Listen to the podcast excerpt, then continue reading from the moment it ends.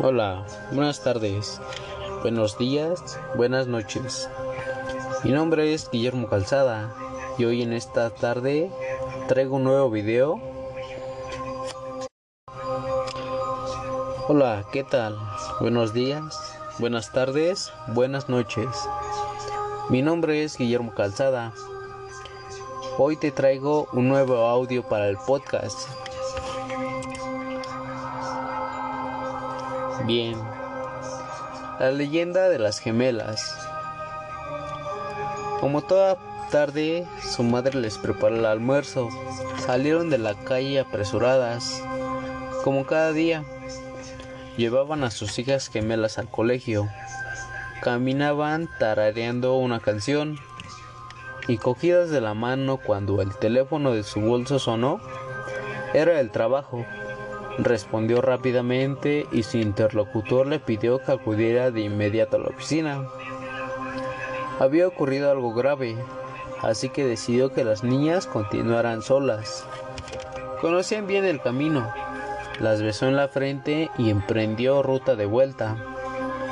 Solo dio 20 pasos a sus espaldas.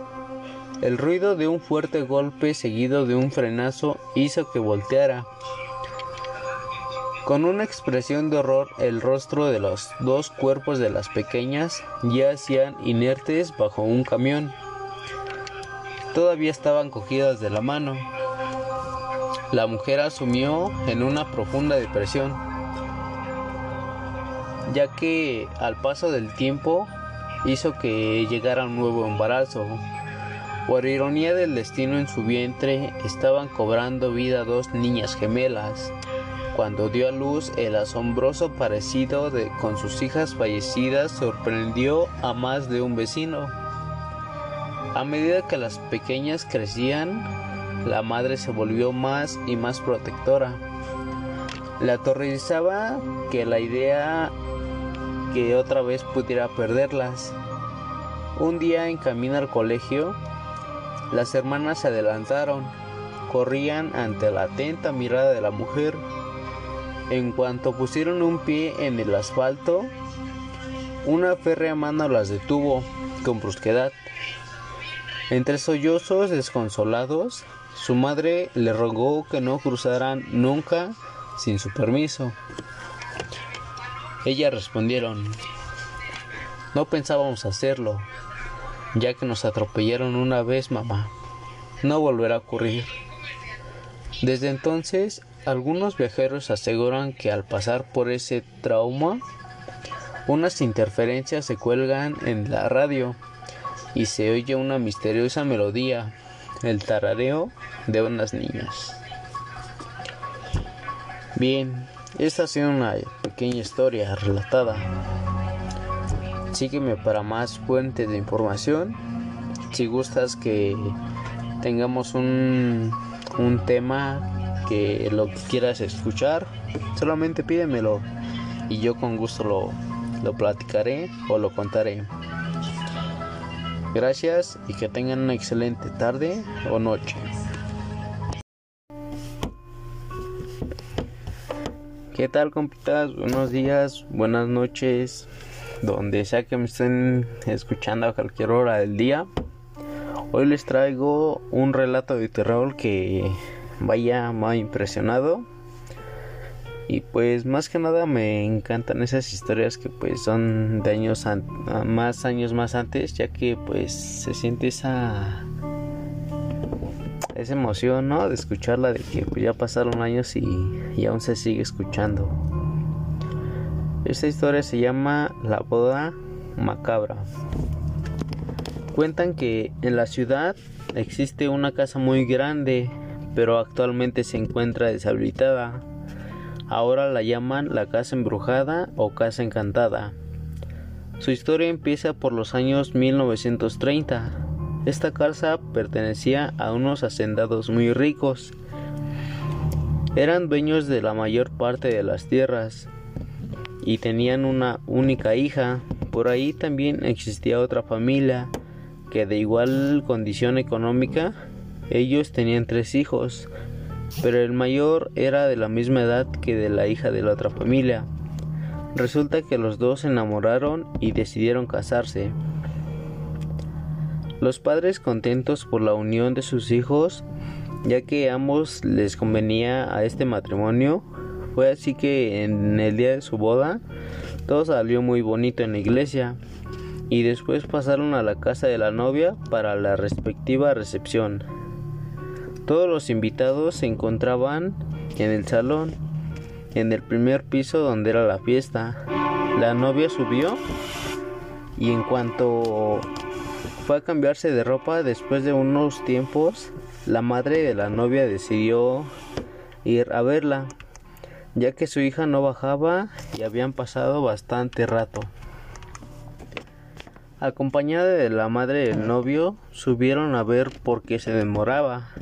Cuando estaba cambiando y también estaba caminando por el pasillo, se encontraron con una pierna humana desangrentada. Los señores, las señoras, todos empezaron a gritar. Entonces subieron los esposos y algunas personas más. Al ver que la escena igual se sintieron atemorizados por lo que decidieron ir al dormitorio. Un poco más allá encontraron un brazo y conforme avanzaban veían algún pedazo humano. Llegaron al cuarto de la chica y ahí estaba su cabeza sobre la cama. Todos se aterrorizaron por el macabro hallazgo, pero cuando de pronto escucharon un grito que provenía del jardín, bajaron inmediatamente y se encontraron con la empleada que gritaba a más no poder, ya que en un árbol estaba ahorcado el novio, pero faltaban dos manos y conforme iban caminando les iban encontrando los demás restos. Los invitados, los invitados que también empezaron a correr hacia la salida. Asustados los padres, concentrados, llamaron a la policía. Se investigó el hecho por no por no saber lo que tenía o lo que pasaba. Todos los invitados fueron interrogados, pero nadie nada había visto. Pasados ocho días se realizó una misma para los una misa para los difuntos. Y en medio de la misa llegó un joven, era un empleado de las mismas familias. Con una caja en una nota decía abrir inmediatamente. El madre del chico abrió la caja, el cual se sorprendió y dio mucho miedo, ya que dentro estaban las dos manos del chico y abajo del papel decía, la unión de estos dos era prohibida. Solo lo que debían saber eran que cómo se preguntaban que el joven llegó a la iglesia y dejó la caja. Él dijo que había llegado un correo a la casa y como era urgente se lo llevó a la iglesia. Después de los padres empezaron a tener pesadillas donde se veían caras deformadas y les decían que se fueran lejos, que olvidaron lo que pasó. Cansados por esto decidieron ir a la policía para que dejaran de investigar. Y como era gente influyente, hicieron que nadie más hablara del caso. Entonces pasaron los años y vieron que esa familia ya no regresaba, ya que después dijeron y se murmuraban que a quien los había matado. La chica quien era muy coqueta, nadie les importaba realmente y no faltó quien dijo que fue el demonio, ya que para tener tanto dinero habían hecho un pacto con él. Sea como sea, ahora dicen que se escuchan gritos en la casa y ruidos.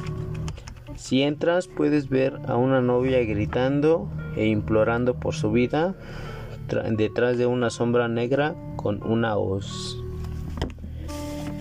Bueno, esta ha sido mi historia.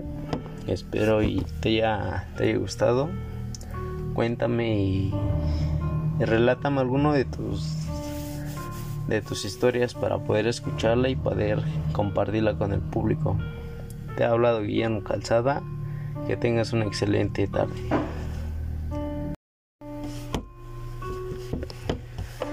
¿Qué tal compitas? Buenos días, buenas noches. donde sea que me estén escuchando a cualquier hora del día. Hoy les traigo un relato de terror que vaya me ha impresionado. Y pues más que nada me encantan esas historias que pues son de años más años más antes, ya que pues se siente esa esa emoción, ¿no? De escucharla de que pues, ya pasaron años y, y aún se sigue escuchando. Esta historia se llama La boda macabra. Cuentan que en la ciudad existe una casa muy grande, pero actualmente se encuentra deshabitada. Ahora la llaman la casa embrujada o casa encantada. Su historia empieza por los años 1930. Esta casa pertenecía a unos hacendados muy ricos. Eran dueños de la mayor parte de las tierras y tenían una única hija. Por ahí también existía otra familia que de igual condición económica, ellos tenían tres hijos, pero el mayor era de la misma edad que de la hija de la otra familia. Resulta que los dos se enamoraron y decidieron casarse. Los padres contentos por la unión de sus hijos, ya que ambos les convenía a este matrimonio, fue así que en el día de su boda todo salió muy bonito en la iglesia y después pasaron a la casa de la novia para la respectiva recepción. Todos los invitados se encontraban en el salón, en el primer piso donde era la fiesta. La novia subió y en cuanto fue a cambiarse de ropa después de unos tiempos, la madre de la novia decidió ir a verla ya que su hija no bajaba y habían pasado bastante rato. Acompañada de la madre del novio, subieron a ver por qué se demoraba. Cuando estaba cambiando y también estaba caminando por el pasillo, se encontraron con una pierna humana desangrentada. Los señores, las señoras, todos empezaron a gritar. Entonces subieron los esposos y algunas personas más. Al ver que la escena igual se sintieron atemorizados por lo que decidieron ir al dormitorio. Un poco más allá encontraron un brazo y conforme avanzaban veían algún pedazo humano. Llegaron al cuarto de la chica y ahí estaba su cabeza sobre la cama. Todos se aterrorizaron por el macabro hallazgo pero cuando de pronto escucharon un grito que provenía del jardín, bajaron inmediatamente y se encontraron con la empleada que gritaba a más no poder, ya que en un árbol estaba ahorcado el novio, pero faltaban dos manos y conforme iban caminando les iban encontrando los demás restos. Los invitados, los invitados que también empezaron a correr hacia la salida. Asustados los padres, concentrados, llamaron a la policía. Se investigó el hecho por no por no saber lo que tenía o lo que pasaba. Todos los invitados fueron interrogados, pero nadie nada había visto. Pasados ocho días se realizó una misma para los una misa para los difuntos y en medio de la misa llegó un joven, era un empleado de las mismas familias, con una caja en una nota decía abrir inmediatamente. El madre del chico abrió la caja, el cual se sorprendió y dio mucho miedo, ya que dentro estaban las dos manos del chico y abajo del papel decía, la unión de estos dos era prohibida. Solo lo que debían saber eran que cómo se preguntaban que el joven llegó a la iglesia y dejó la caja. Él dijo que había llegado un correo a la casa y como era urgente se lo llevó a la iglesia. Después de los padres empezaron a tener pesadillas donde se veían caras deformadas y les decían que se fueran lejos, que olvidaron lo que pasó. Cansados por esto decidieron ir a la policía para que dejaran de investigar. Y como era gente influyente, hicieron que nadie más hablara del caso. Entonces pasaron los años y vieron que esa familia ya no regresaba, ya que después dijeron y se murmuraban que a quien los había matado. La chica quien era muy coqueta, nadie les importaba realmente, y no faltó quien dijo que fue el demonio, ya que para tener tanto dinero habían hecho un pacto con él. Sea como sea, ahora dicen que se escuchan gritos en la casa y ruidos. Si entras puedes ver a una novia gritando e implorando por su vida detrás de una sombra negra con una hoz. Bueno, esta ha sido mi historia. Espero y te haya, te haya gustado. Cuéntame y, relátame alguno de tus de tus historias para poder escucharla y poder compartirla con el público. Te ha hablado Guillermo Calzada. Que tengas una excelente tarde.